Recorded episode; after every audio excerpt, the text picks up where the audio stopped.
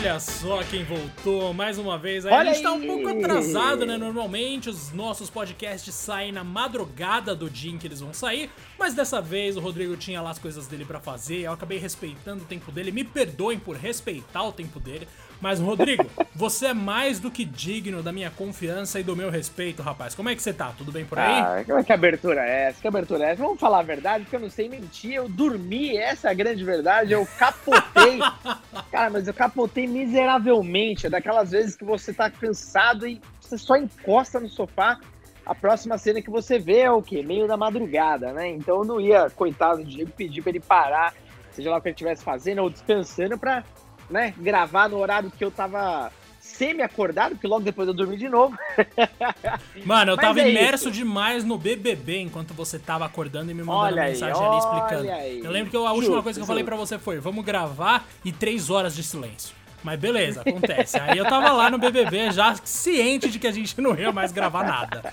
Ô Rodrigo, a gente vai falar hoje sobre um tema que é bastante polêmico e bastante infeliz para muita gente, né? Que são adaptações cinematográficas de jogos, velho. Ou seja, filmes difícil. inspirados em games que normalmente são muito complicados. A gente ia falar aqui os nossos favoritos, que era a ideia original, e a gente vai. Só que assim, se a gente for falar só dos nossos favoritos, a gente não vai ter três minutos de discussão, né, mano? Então a gente tem que estender isso para várias outras coisas e eu vou deixar você, Rodrigo, fazer uma introdução falando primeiro qual foi a pior adaptação de game que você viu na vida. O que não falta é opção, hein, mano? Na moral. Rapaz, a pior, cara, isso pegou pesado. É Olha, muito mais difícil é... do que a é- melhor, né? É extremamente mais difícil. Pior que eu assisti e tinha algum, algum peso, ou seja, uma franquia conhecida e tal, até porque se eu pegar jogo que pouca gente conhece, que nunca foi muito famoso e foi filme ruim, aí não, nem dá graça, né? E alguns títulos. É, para mim, o pior que eu assisti, dei risada, e a gente tava até comentando antes de gravar, foi o último filme do Resident Evil, que é tão ruim que eu nem lembro o subtítulo, o número que seja. A verdade é que eu dei muita risada, mas não é aquela risada que você está curtindo, é a risada do produto, né? Ou seja, o negócio era muito ruim um grande amigo meu, alô Marco, provavelmente ele vai estar ouvindo esse episódio, é, ele me convidou na ocasião que saiu o filme, porque ele é super fã da série. Eu curto pra caramba a série, mas pelo amor de Deus, depois do terceiro filme Resident Evil eu já parei ali, já pedi pra descer. E aí ele me convidou e falou, cara, vamos lá assistir, é o último e tal, não sei o quê. E por que não, né? O, no fim das contas, a gente foi num cinema que só ele confiava em alguma coisa e no fim só tinham três pessoas, eu, ele e a esposa dele, na sala inteira. Deitadaço, curti pelo menos com muito conforto, Diego, mas a verdade é que eu não vi a hora daquele troço acabar, né? Então, na hora que acabou, eu tava incrédulo. Eu falei, não é possível que depois de tanto tempo a Capcom deixou na, né, todo o projeto nas mãos, provavelmente ela fez um contrato muito longo e já era, né? e saiu que saiu. É, é impressionante, no fim das né, contas. Mano? Nossa, acho que a empresa não tem respeito nenhum pelo que ela mesma produz, assim. Não é possível, velho. Cara, eu achei tenebroso e por ser Resident Evil, sabe? Eu acho que. Meu, a fórmula dele não é, nem é tão difícil, né, Diego? Vamos combinar pra, pra reproduzir nos cinemas. Se tivesse seguido mais ou menos os jogos, já teria saído algo mais interessante, mas enfim. Eu achei uma porcaria, cara. E você? Você tem algum já Nossa. de cabeça aí? eu tenho fácil, mano. E é da mesma série, porque a gente tá falando da minha série favorita. É claro que tem filmes que tecnicamente são muito piores, como por exemplo aquele de Postal. Ou aquele de Alone in the Dark, que, mano, é com a mina do American Pie, Nossa. se eu não me engano. O de Alone in the Dark, eu não sei o que aconteceu, mano. Primeiro que eu não sei quem pensou, vamos fazer a adaptação de um jogo? Vamos, de qual? De Alone in the Dark. E não parece uma conclusão meio distante? Tipo, não tem várias franquias que você passa antes de você é, chegar em exato. the Dark dentro do próprio gênero. Assim, entendo a importância histórica do negócio, mas caraca, quem chegou a essa. Quem pensou, não, isso vai bombar? No final das contas, acabou dando extremamente errado. Acho que as pessoas que fizeram esse filme nem devem lembrar que fizeram esse filme, eu torceria para não lembrar.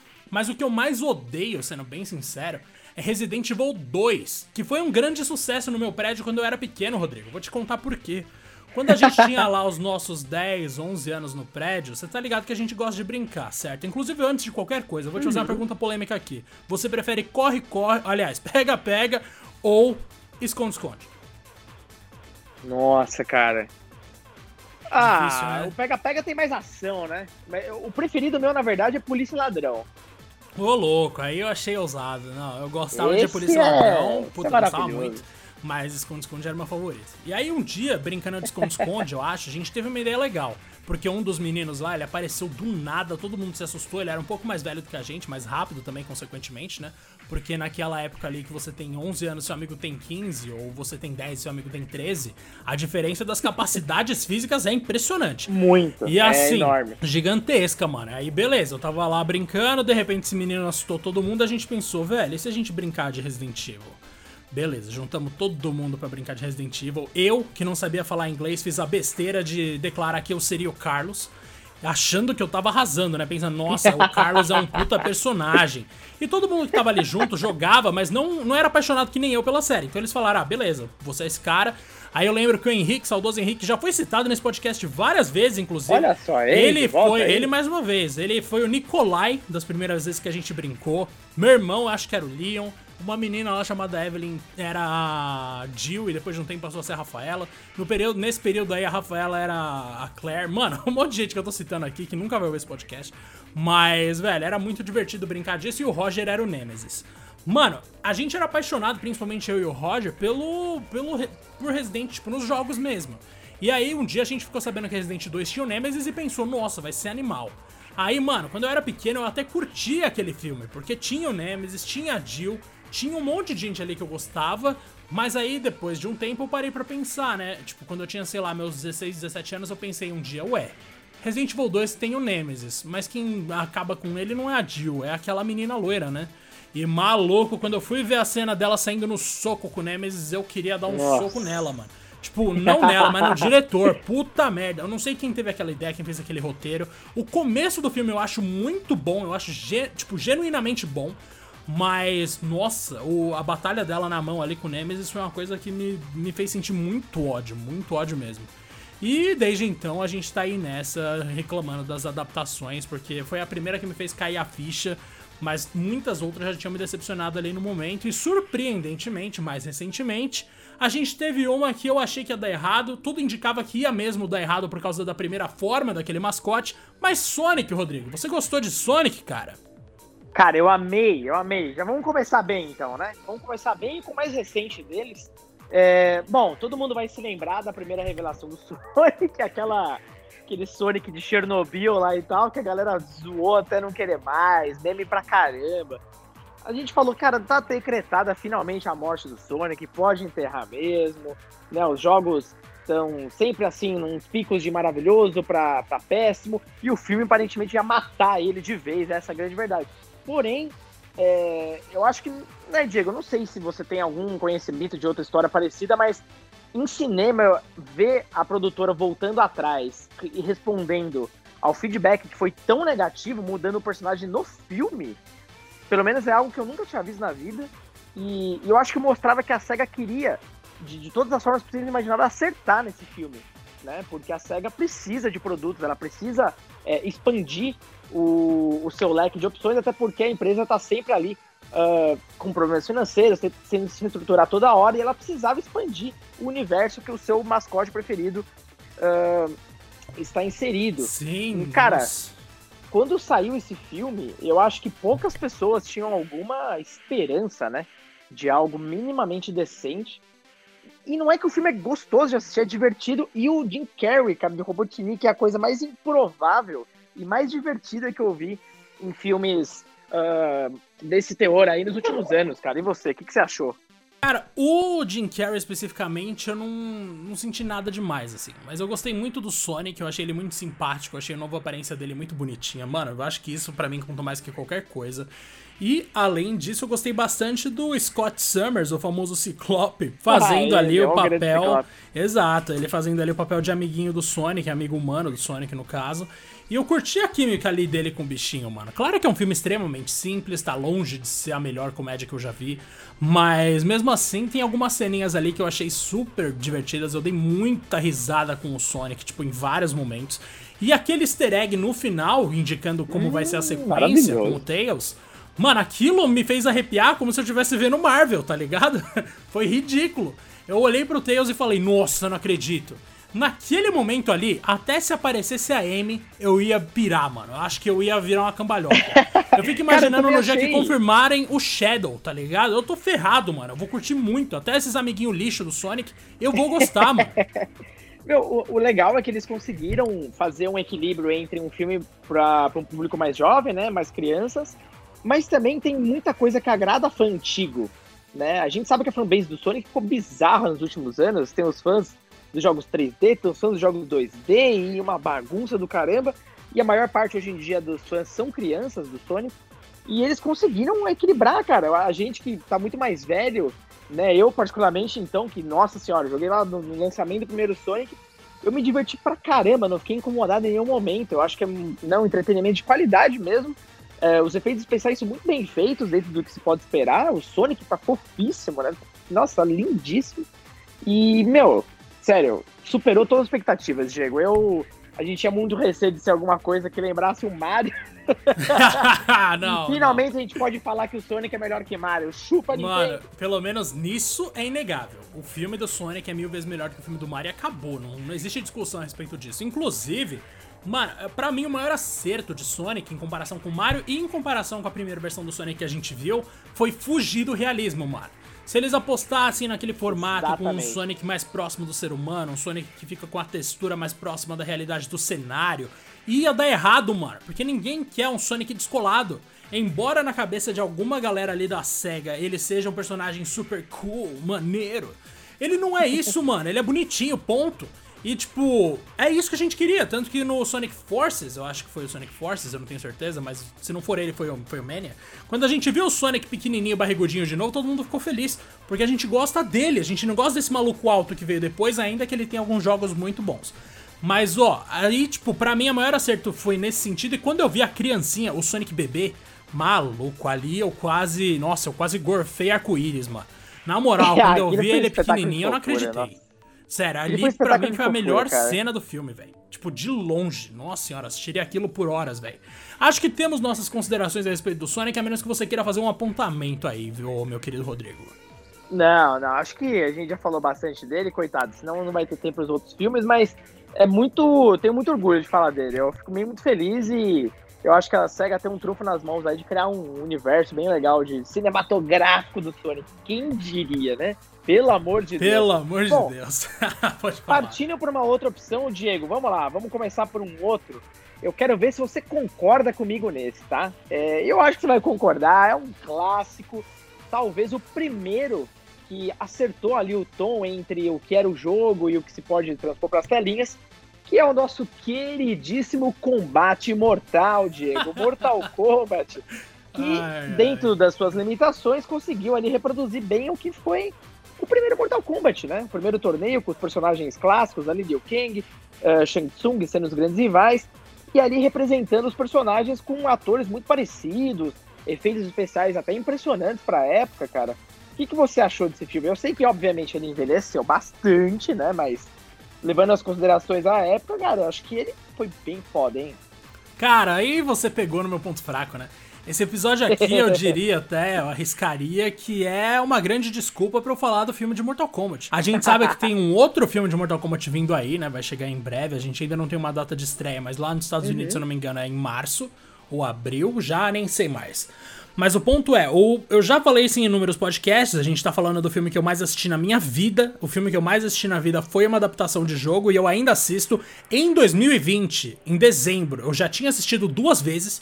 Então, assim, mano, é ridículo tanto que eu gosto desse filme embora não seja um primor de adaptação e venha do Paul W.S. Anderson, que nada mais é do que o diretor de todos os filmes de Resident Evil. Quem Mano, diria? Quem diria, exatamente. Ele é a última pessoa em que eu apostaria para qualquer tipo de projeto nesse sentido, mas ele acertou pelo menos uma vez na vida, no caso, na primeira adaptação de videogame que ele fez. Por que ele acertou? Mano, é claro que a gente tem que pensar o seguinte, né? Uma coisa é adaptar um jogo moderno, ou seja, um jogo que já tem uma história muito rica, provavelmente, em muitos casos, ou que pelo menos tem personagens muito conhecidos, muito amados. Outra coisa é você adaptar um jogo de luta que mal tinha história na época que foi lançado. É fato que Mortal Kombat sempre se destacou entre os jogos de luta por ter uma narrativa mais interessante do que outras, mas os dois primeiros jogos eram extremamente simples e você não tinha nada para estragar ali numa adaptação. Era só recriar aquele mundo, recriar os personagens e criar uma história original que ia dar tudo certo, tá ligado? E eles fizeram isso. O roteiro é bastante problemático, com certeza, mas ainda assim, eu gosto bastante do que foi entregue ali e eu gosto muito das coreografias de luta com o Robin Show, que é o ator que faz o Liu Kang. Pra quem não tá ligado, ele é o mesmo cara que fez o Ninja da Pesada que também tem umas coreografias legais. Ele era um ator de ação que chegou no período errado, né? Ali no meio dos anos 90, a gente já tinha uma queda nos filmes de ação tradicionais. Então, embora alguns grandes filmes tenham sido lançados pelo Van Damme no começo dos anos 90, por exemplo, esse, esse tipo de longa-metragem acabou se perdendo com o tempo, só foi resgatado mesmo, pelo menos no meu ponto de vista, com Velozes e Furiosos, lá em 2001 ou 99, não lembro de quando é o primeiro. Mas nesse período aí de 92 a 99, a gente teve filmes de ação muito fracos. A gente teve um outro que salvava, tipo Duplo Impacto e Mortal Kombat em 95, que foi o que eu mais gostei de longe. Mano, eu curti demais a maneira como eles recriaram os três personagens principais que eles escolheram para ser os defensores principais da Terra. Gostei muito do Christopher Lambert como Raiden, embora não seja um grande ator, ele tava em alta por causa de Highlander. E a luta e... do Scorpion, meu amigo? Mano, ah, e a luta do Scorpion que é maravilhosa. Animal. Eu vibrava, Mano, eu vibrava. Que isso? Eu assisto essa luta no YouTube às vezes quando eu tô no trabalho ou quando animal, eu tô trabalhando, animal. simplesmente porque sim, tá ligado? E, tipo, acertaram tudo ali. Nossa, demais. E a roupa. Primeiro que eu acho as roupas dos ninjas de MK absurdamente legais.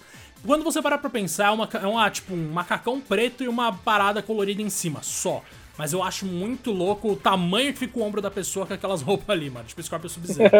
mano, eu pago um pau desde pequeno. Eu tive muitos bonecos na época do filme, né? Por muito tempo, o Liu Kang foi o meu personagem principal nas minhas brincadeiras de criança com vários bonequinhos. O vilão principal sempre era aquele Uno de Mulan. E o personagem principal sempre era o meu Liu Kang pequenininho. E um Scorpion sem perna era o ajudante do vilão principal. Mano, eu gostava muito, muito desse filme. E pra mim, por incrível que pareça, as duas melhores lutas são do Liu Kang, claro. Dele com o Reptil, que pra mim é a melhor do filme inteiro. A trilha sonora dessa, dessa cena animal. é animal. A animal. fotografia da cena eu acho animal. A coreografia da luta eu acho animal. Tudo ali é muito bom pra um filme de ação. E, tipo, de verdade, aquela cena inteira, desde o momento em que o narrador aleatório fala Reptile, e aí ele vira um mortal e acerta uma voadora no Liu Kang, a partir dali, pra mim, tá show. Mano, o bagulho só sobe de nível. E a luta do Liu Kang contra um monge aleatório, mano. Um personagem que nem existe nos jogos, que é muito boa. A luta só surge para meio que apresentar o conceito ali, depois daquela coreografia toda dos três lutando com os ninjas.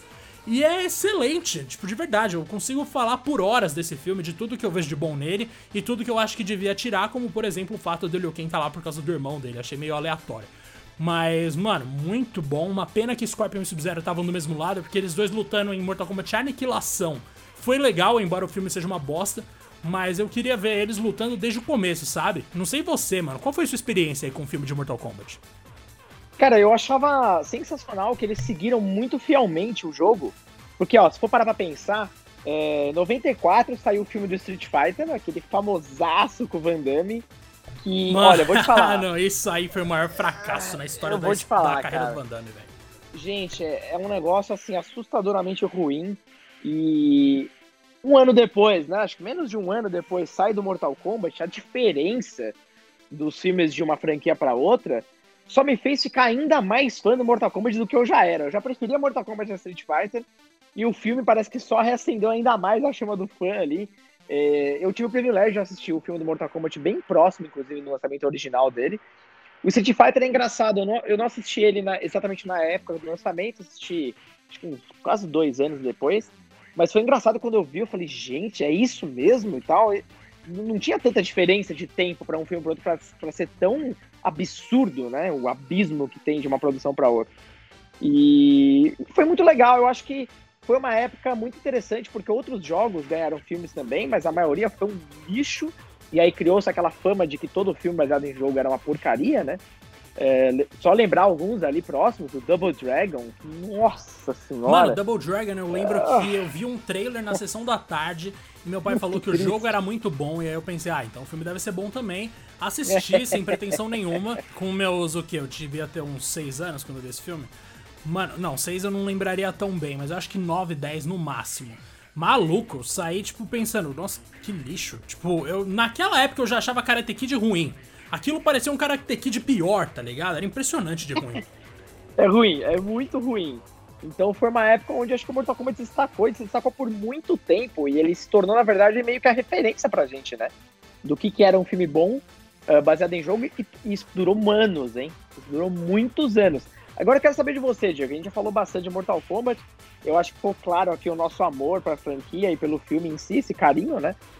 Qual filme você acha que veio depois que finalmente meio que quebrou essa desgraça, né? Que todo filme baseado em jogo era um lixo. Caraca, teve algum que quebrou depois disso? Porque eu não lembro não, mano. Nossa senhora. Olha, eu tenho um Velho, voto. Pode, pode falar o seu um voto, voto depois um. a gente vê que eu vou falar. Que eu sei que não é unânime entre a galera, é muito divisível, inclusive, mas, olha, eu vou te falar, eu assisti com expectativa menos 200 mil e eu saí feliz, cara que foi a adaptação do primeiro Silent Hill. O ah, sim, sim, Hill. mano, é bem bom o primeiro filme de Silent Hill. Nossa, pode Eu pá, é amei.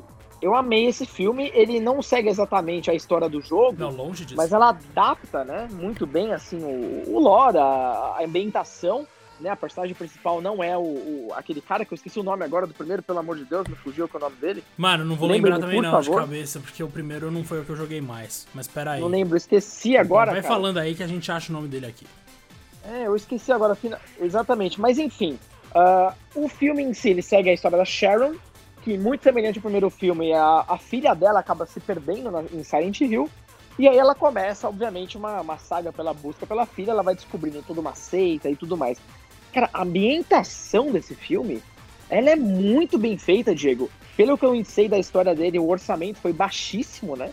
Então tiveram que se virar ali. E eu acho que todo orçamento acabou indo muito pela, pela construção dos cenários. E, óbvio, pelo nosso querido cabeça de pirâmide, que aparece de uma forma assim. sensacional, cara. Sim, é, mano, e aí que tá sério, já a primeira muito. grande diferença do bagulho em relação ao jogo, né? Tipo, cabeça de uhum. pirâmide no primeiro jogo era Não, é- impensável. É... Mas. Exato. Ah, Harry Mason. Harry Mason é o nome do primeiro. Harry, grande Harry Mason. Mas ele não exatamente. tá no filme, no caso, né? Não está no filme. Eu não sei nem se tem algum easter egg. Preciso até assistir de novo, faz muito tempo que não vejo. Mas aqui no caso é a Sharon uh, e tá é, indo atrás ali, né, da, da, filhinha dela e tudo mais. Então, assim, basicamente. É...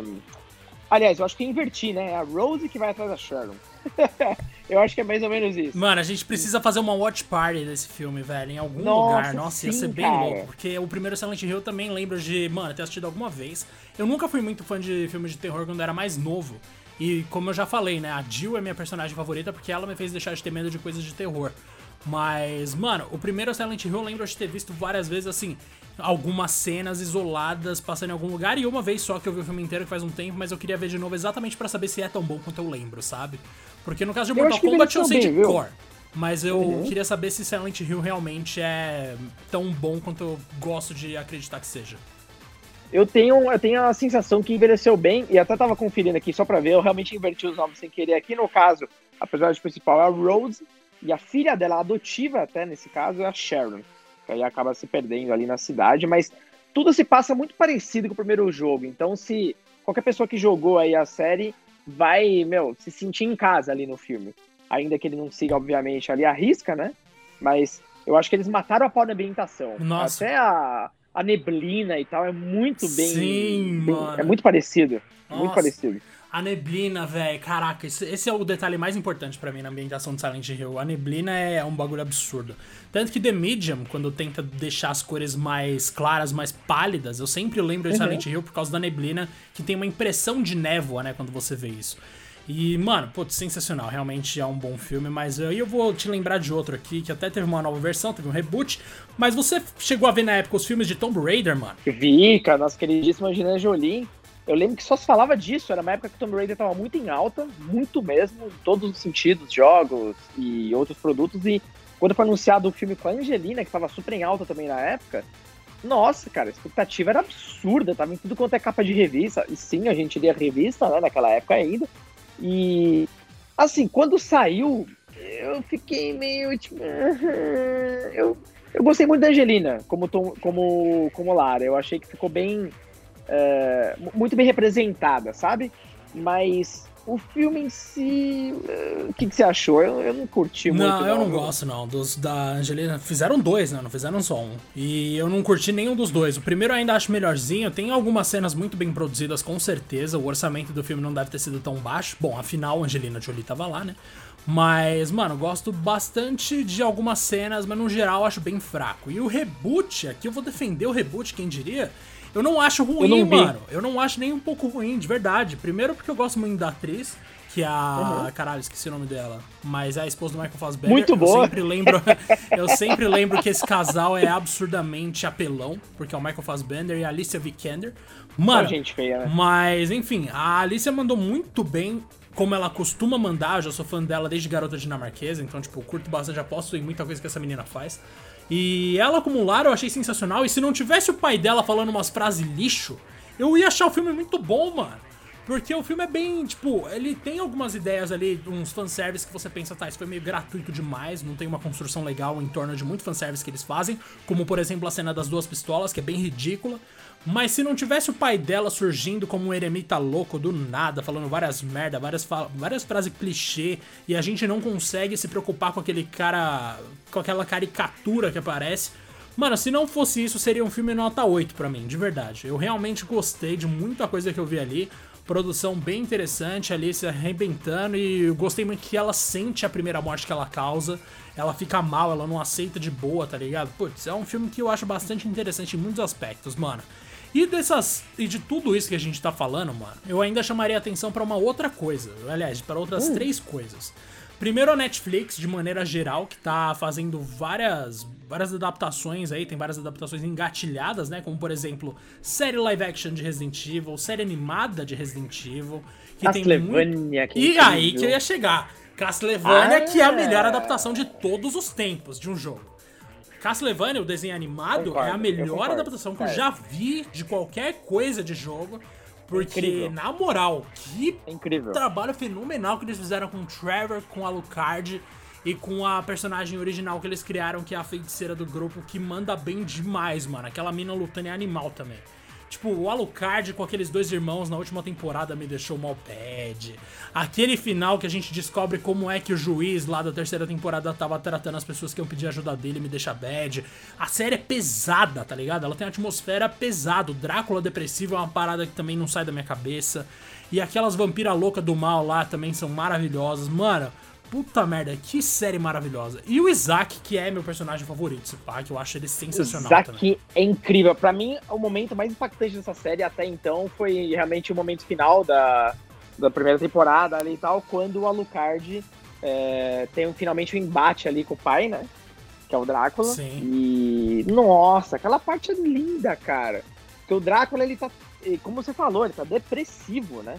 Ele, ele literalmente perdeu tudo e você sente o personagem sofrendo com tudo aquilo. O Alucard, obviamente, quer, quer dar um acabo, né? É, de tudo, tudo mal que o pai dele já fez. Mas, nossa, tem um peso emocional que eu não vi há muito tempo em animação, principalmente animação de game, né? Nossa. Não, é, jamais passou pela minha cabeça, isso. mano. É, inclusive, Sim. quando eles entram no quarto do Alucard, que o Drácula se toca, né? Que ele nossa, faz, tipo, putz, é o seu, é o seu quarto, a gente tá lutando no seu quarto, eu tô acabando com o último presente que a minha mulher me deu. Mano, essa puta, essa cena inteira, em quatro episódios, Castlevania foi mais impactante do que qualquer outra adaptação de videogame de todos os tempos, mano. É um bagulho impressionante, na moral. E a química dos personagens eu acho maravilhosa também. O Alucard pirando, que ele cria dois bonequinhos do, dos amigos dele para ficar lá acompanhando ele no castelo. Nossa, é, muito, é, é muito bom, mano. E reforça, Fora aquelas vilãs né? vampira mais do mal lá são muito boas, velho. Ah, e a história continua com elas depois de um jeito super massa. Eu não, cara, não vejo a hora de estrear a quarta temporada. Agora demorou mais, né? é, sei. demorou mais. Deve ser por causa da pandemia, né? Mas, é, putz, a pandemia deve ter atrasado tudo. Eu achei genial, Rodrigo. De verdade, minha expectativa para as adaptações de Resident que estão confirmadas aí para o futuro próximo, até que são altas, porque por mais que muita gente deteste adaptações no geral, mano, as animaçõezinhas de Resident sempre me fizeram sorrir, viu, velho?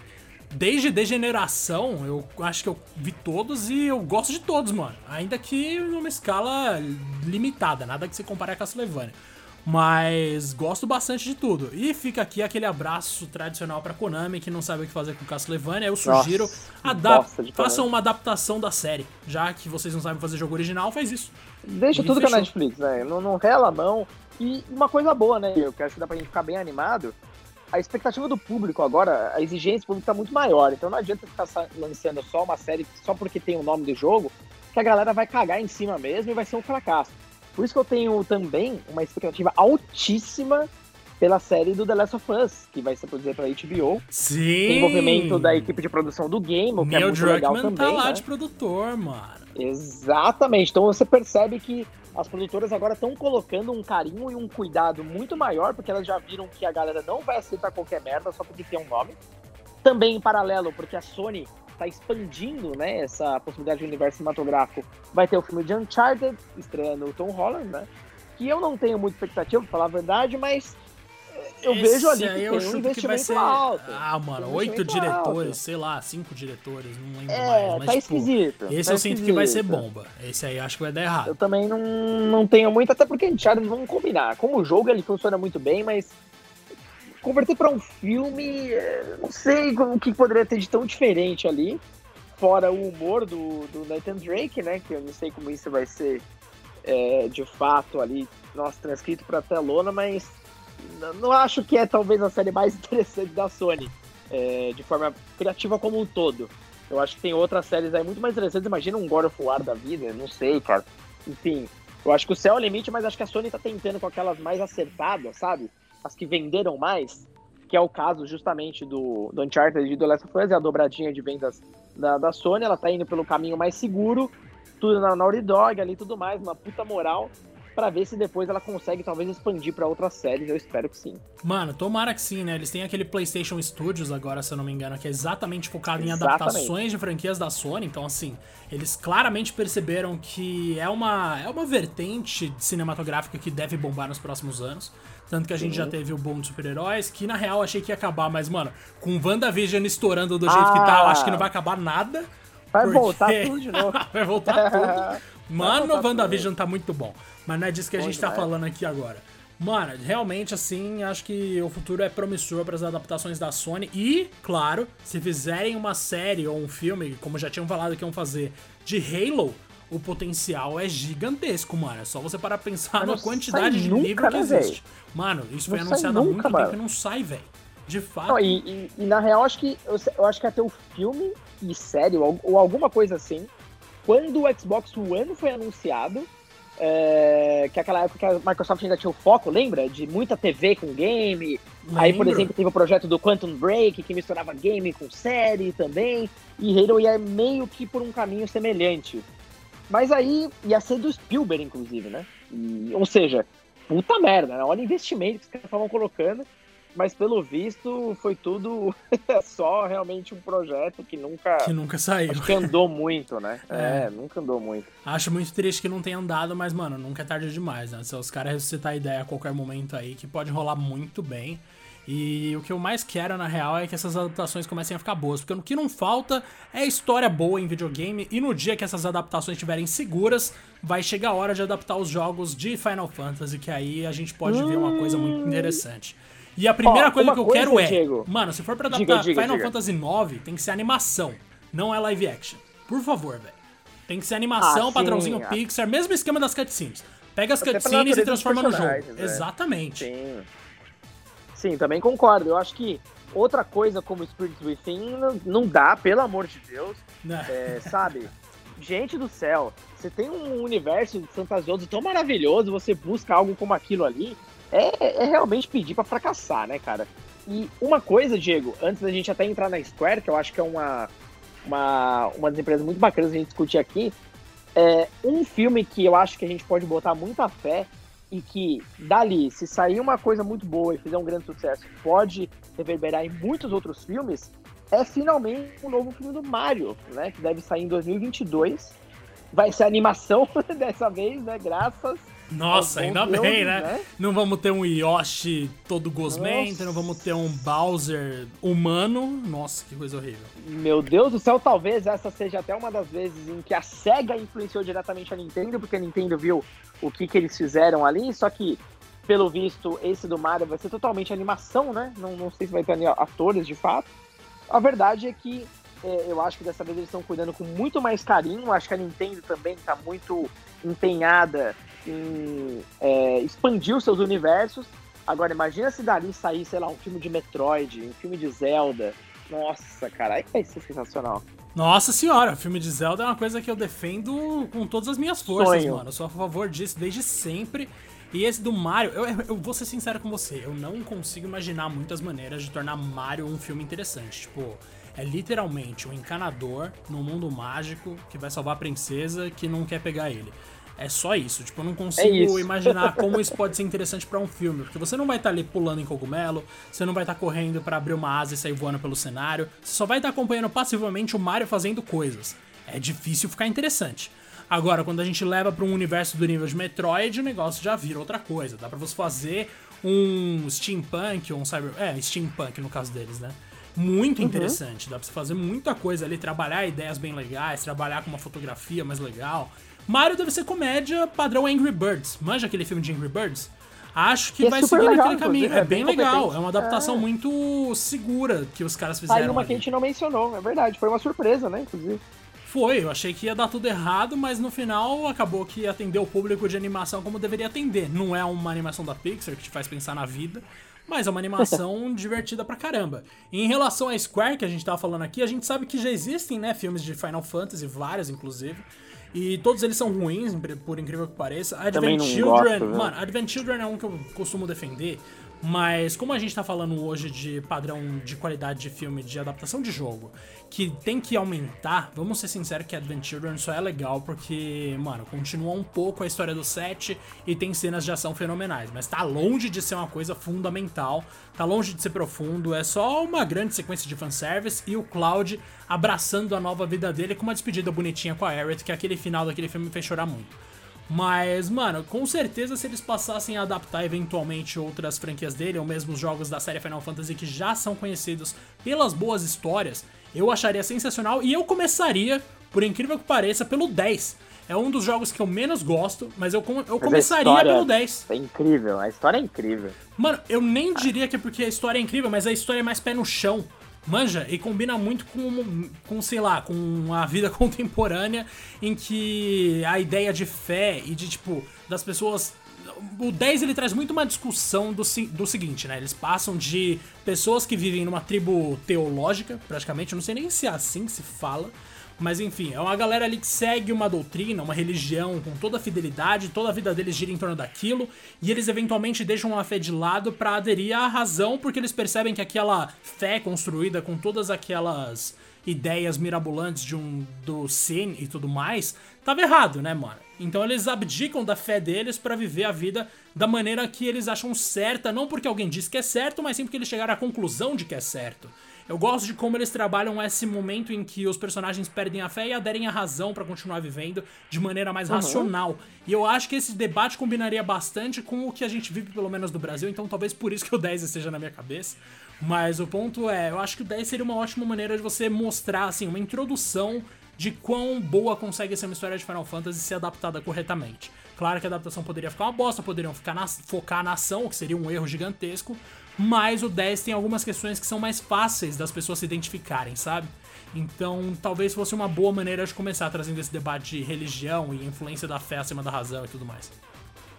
Cara, sabe o que é muito louco? Toda essa nossa discussão, se for parar pra pensar, começando ali no filme que a gente mencionou aqui no começo, que foi o Mortal Kombat, são 26 anos de lá pra cá, a gente só conseguiu numerar é, três filmes que a gente realmente leva com algum carinho. Três. Nossa, é verdade. é verdade. Mortal Kombat, Sonic e Tomb Raider e Silent Hill. E Silent Hill. E uma coisa que fica muito clara. É, durante todo esse tempo, eu acho que quando eles tentaram adaptar isso para o cinema, houve uma dificuldade muito absurda de simplesmente não transpor muito do que era do jogo para o cinema com, com certas mudanças só. Eles sempre tentavam, né? Você vai se lembrar bem, sempre tentavam criar algo para o cinema, tá ligado? Porque eles talvez na cabeça deles, uh, o público mainstream, que ainda não era para a cabeça deles os de games, ou seja, a sua tia, o seu tio que ia lá assistir, não jogava, não conhecia nada, ele precisava é, assistir algo que não tinha praticamente nada a ver com os jogos. E com o tempo a gente foi vendo que todos, cara, todos eles fracassaram. Talvez o Resident Evil seja uma exceção, porque, bom, ele teve sete filmes, né? Então, alguma coisa ali deve ter dado certo. Pois é, eles juntando todos esses filmes, eles lucraram um bilhão de dólares, né, mano? Então, assim, é bastante coisa. Pois é, alguma coisa deu certo, mas assim, é um, é um ponto um pouquinho fora da curva, mas mesmo assim é muito ruim, né, no geral. E quando eles tentaram, é, vamos dizer assim, respeitar o material original, a coisa foi bem, cara. É só ver a bilheteria do Sonic, se tornou o filme baseado em jogo com a maior bilheteria, superou o Pokémon. Então, só tá abaixo de um, na real. Tá abaixo de Rampage do The Rock. Mas mesmo ah, assim é verdade, uma é adaptação é muito aleatória. Filme, é ruim pra caramba. Eu esqueço muito desse filme, gente. Como é que pode filme ah, cara, a vida não é justa. Chegou a vida não é justa. A vida não é justa mesmo, mas Tem beleza. The Rock, né? Tem The Rock, a gente sabe que tudo que tem The Rock vende pra caramba, então tá, não, não vou achar tão bizarro assim. Mas, vamos lá, segundo então, mas superou Pokémon, cara, então é uma coisa muito forte, né? E por quê? Justamente porque ele tem muito da essência dos jogos. Pokémon é a mesma coisa. Ele, ele cria algo novo para os cinemas, mas respeita muito o material original. Né? Como se os Pokémon, sei lá, o Charizard tivesse um corpo de um humano com asas, tá ligado? O que seria muito comum na década de 90, antes dos anos 2000. Então, é, eu acho que todo mundo começou a parar, a olhar. A própria adaptação do Castlevania também, que a gente mencionou aqui, ela é muito incrível por causa disso, né? Ela respeita muito bem o material original. E é isso, cara. Ninguém tentou criar nenhum Frankenstein ali, não. É, e também não precisa reinventar a roda. Final Fantasy é isso, né? É, a gente tava no, talvez no ápice da série, os caras me lançam um filme que quase quebra a Square inteira. Olha só que louco. Então, um filme estranho, dirigido né? pelos criadores do Final Fantasy, cara. Pelo, meu Deus do céu, como é que pode? Sabe? O, mano, o lugar desses caras não era dirigindo, né? Para pra pensar, eles fazem jogo, porra. É louco então isso. o lance deles é tinha que ser produzir, isso, né? roteirizar, não dirigir de forma alguma. E é engraçado mesmo, mano. não sei como é que esse tipo de coisa acontece, não sei como é que rolam as conversas para decidir o que, que eles vão fazer. Eu não consigo imaginar uma reunião em que os caras apresentam, tipo, mesmo Advent Children e alguém fala, não, tá da hora, a história tá bacana. Mano, não, não sei, não sei como alguém consegue aprovar essas coisas, mas beleza, aconteceu. E também a gente não esqueceu de falar de uma outra coisa. Você citou aqui o Charizard, na, que é humano. Mano, e Detetive Pikachu, né? A gente teve essa adaptação de uma franquia muito aleatória do DS. E maluco, eu gostei muito de Detetive Pikachu pelo fator fofura. Mano, eu não cansava de olhar para aqueles Pokémon. É sério, eu consigo ficar olhando é pra aqueles Pokémon feita, né? o dia inteiro, mano. Pra eles é e pra Catherine Newton, que é uma atriz maravilhosa também, adoro ela. Mas, mano, adoro aqueles Pokémon. E o Psyduck, puta, cenas com o Psyduck eu dou muita risada. eu dou muita risada. É muito divertido. É muito divertido. Cara, o próprio Pikachu mesmo, né? É, na hora que ele começa a falar, que é muito engraçado também. O, o, o humor tá muito, tá muito acertado, né? E, e, a forma como eles encaixam o Lorde Pokémon com a, vamos dizer assim, a vida real, ficou muito legal, cara. Ficou muito crível, né? Então, é, você se sente uma aventura Pokémon, essa é a grande verdade. Então, não é à toa que deu tão certo né? Provavelmente vai virar também uma franquia que seja. Mas é isso, a gente vê o que em comum com todos esses que foram muito bem, mesmo o Mortal Kombat com suas limitações. Eles realmente lembram os jogos, né? Então, isso não quer dizer que o público que não joga não vai curtir. Pelo contrário, o público vai curtir se for coisa boa, ponto. filme ruim é filme ruim, não, não interessa é, no que ele é baseado. de qualquer coisa. E aí isso leva Exato. a gente à sinopse do novo Mortal Kombat, né? Que é horrorosa. A gente tem aí um lutador novo ah, chamado. Qual a expectativa disso? Eu ia te perguntar, inclusive. Ah, meu querido, é péssima. Ela tá lá embaixo. Depois que eu descobri que o protagonista vai se chamar Cole Young e que ele tem a marca do dragão de Mortal Kombat em algum Nossa. lugar do corpo, acho que é no peito, e que ele vai conhecer o Raiden e o Raiden tá treinando os Guerreiros da Terra que tem essa marca no, do dragão no corpo, e o Kanon tá treinando junto com eles e junto com a Sônia. Mano, eu não consigo listar todos os problemas desse filme num podcast de 5 horas, ele nem Isso saiu. parece um, um filme baseado em jogo dos anos 90? Parece muito, cara. Parece. parece muito e o que mais me deixa surpreso tosca, é que eu conversei com o Ed Boon, mano. E ele falou, eu li o roteiro e sorriu. Ele falou, tipo, eu li o roteiro e eu não posso falar mais nada. E eu fiquei olhando pra cara dele pensando... eu fiquei olhando pra cara dele pensando, mano, então você gostou, né? Mas, tipo, ele não podia me falar, eu deixei quieto o assunto. Mas como ele gostou dessa bosta? Tipo, não tem sentido nenhum. É sério, é uma das piores coisas que eu podia esperar, assim. Você gosta dessa ideia de personagem original em adaptação, mano? Cara, eu gosto se ele for bem inserido, né? o próprio Detetive Pikachu mesmo. O, menino principal, ele não, existia nos jogos. Ah, ainda não, que, lógico, Pokémon não é bem um jogo onde você Pokémon, história. Né? Personagens humanos de Pokémon, qualquer idiota serve. Eu servia, tá ligado? É que, por exemplo, poderia ser o Ash, que seja, né? Seguir uma história com ele, que é o, sim, que é o único, talvez, treinador famosão. Mas eles optaram por criar algo diferente e tal. Mas o resto tá tudo lá, tá super bem respeitado. Então é legal pra caramba. O próprio Silent Hill que a gente mencionou aqui, a personagem é inédita, mas, putz, é muito parecido também com, com o jogo original. Então, eu, eu não ligo se bem encaixado, sabe?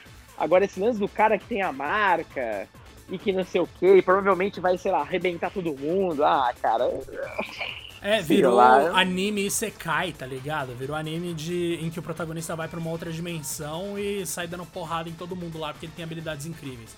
Mas eu ainda tenho é, fé de nossa. que ele vai morrer. Ele, esse protagonista vai morrer, eu tenho certeza.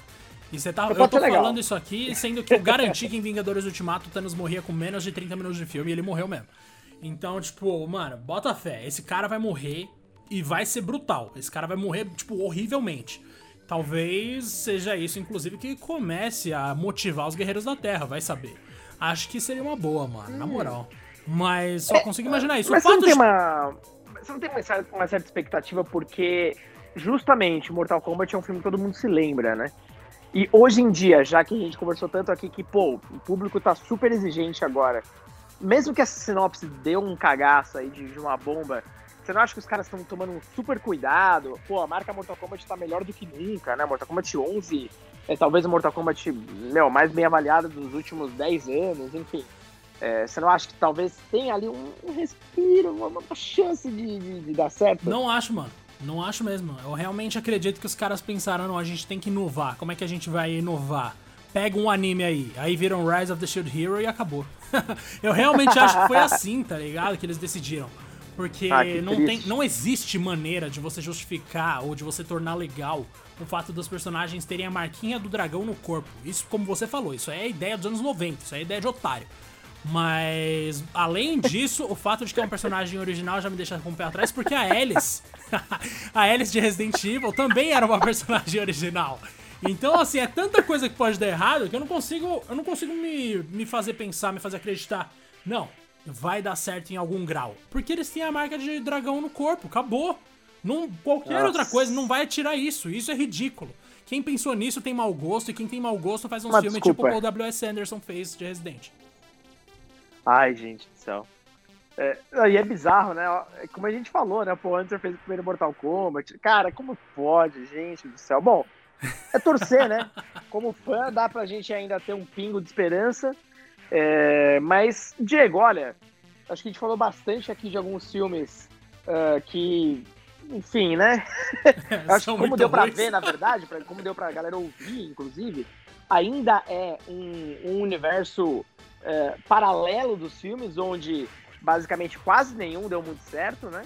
E quem sabe os próximos aí eh, inspirados talvez pelos sucessos recentes do Sonic, Detetive Pikachu, venham de uma forma ou de outra um pouco melhores, mas Diego, se fosse pegar hoje uma série de jogos ainda não ganhou um filme, qual você acha que teria o maior potencial para dar certo? Mano, tem... a gente sabe Nossa. que provavelmente vai dar merda, mas tipo, qual, qual que você acha que poderia dar certo?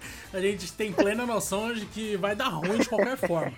Mas se eu pudesse escolher qualquer uma, mano, caraca, eu não, nem consigo, não sei nem por onde começar. É vamos, difícil, lá, vamos né? lá, vamos lá, vamos lá, calma aí, eu pensei numa boa aqui. A gente Opa. sabe que Parasite Eve é um jogo que continua uma série de livros. Parasite Eve seria uma boa. Seja para adaptar primeiro os livros ou para adaptar o filme eventualmente, aliás, os jogos eventualmente. Seria uma boa opção, como foi o caso de The Witcher. Eu imagino que The Witcher vai começar adaptando os livros, mas nada impede um eventual, um eventual filme de The Witcher. Inclusive, fica a minha avaliação da série aqui, é uma bosta, não assistam. Mas, enfim, continuando. Se não for Parasite Eve, porque aí eh, talvez eu esteja sendo meio que otimista demais. O que, que a gente pode pegar aqui? Não, calma aí, eu vou pensar em outro, mas enquanto isso você dá a sua resposta aí, Rodrigo. Ó, pra... não é uma série que tem uma. que é conhecida por ter histórias surpreendentes e tal, mas enfim, é a série que eu mais amo na vida, que é Zelda. Eu tenho muita vontade de ver um filme de Zelda na telona. Eu acho que dá para brincar muito, principalmente com a história do Ocarina, pelo menos brincar com o lance da, da passagem do tempo, que eu acho que é algo que funciona tão bem, né? Em qualquer mídia. E eu acho que ali é um ponto de partida legal. Fora que, já que todo Zelda, basicamente, salvo um, um, ou outro, são diferentes links, são diferentes gerações, o filme não precisa se apegar a nenhum, né? Isso que é legal também, tem uma certa liberdade ali. Mas, putz, ver o Link é, brigando com o Ganondorf ali na telona, nossa, cara, eu acho que daria um puta filme de aventura, assim, um filme leve, que é legal, né? Zelda não é baseado em, em violência nem nada, então seria um filme para todos. Eu acho que o investimento legal daria bom. Só acho que eles deveriam tomar muito cuidado, né? Porque Zelda, obviamente, são. É, não seria totalmente animação, imagino eu, seria um live action, com, obviamente, elementos ali tridimensionais.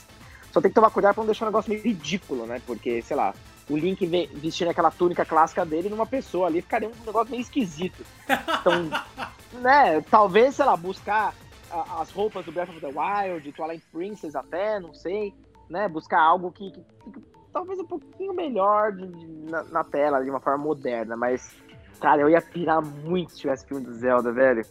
Eu só tenho medo. eu não sei. Eu não sei, eu não sei quem faria isso bem. Eu acho que tem muita chance de rolar se esse filme do Mario der certo.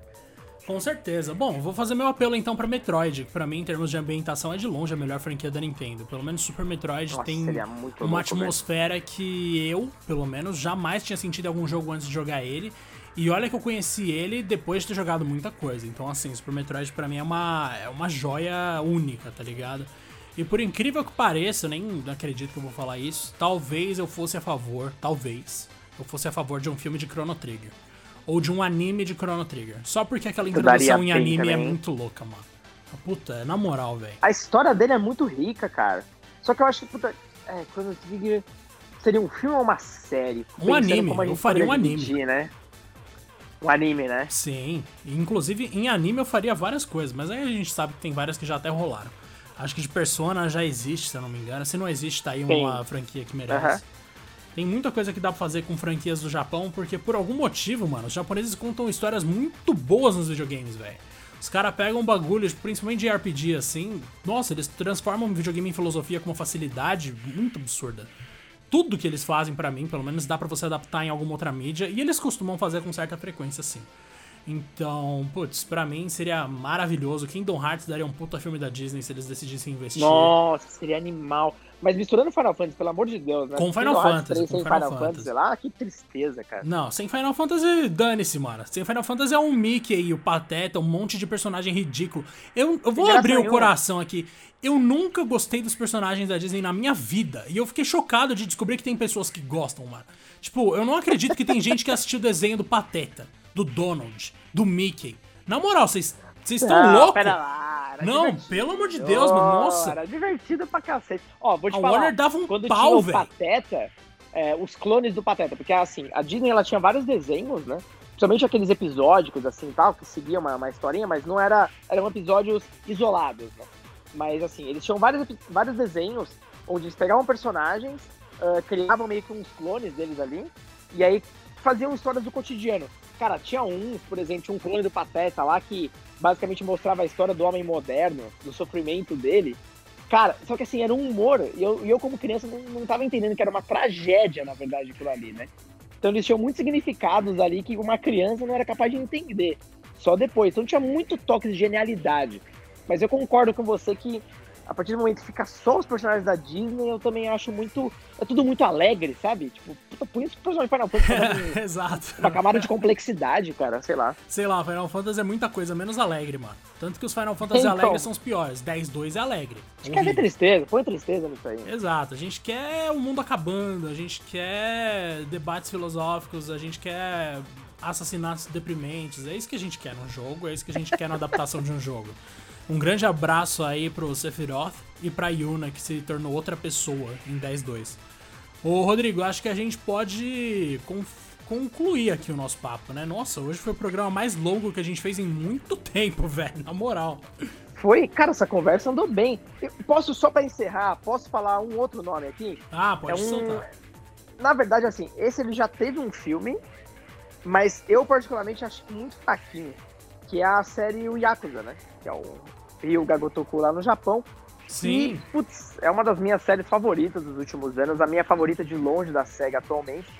Ela teve um filme no Japão que seguia muito bem a história do primeiro jogo, ou seja, é o, realmente o começo do Casma ali, encontrando uh, os personagens que, enfim, são fazem parte da, da série até hoje.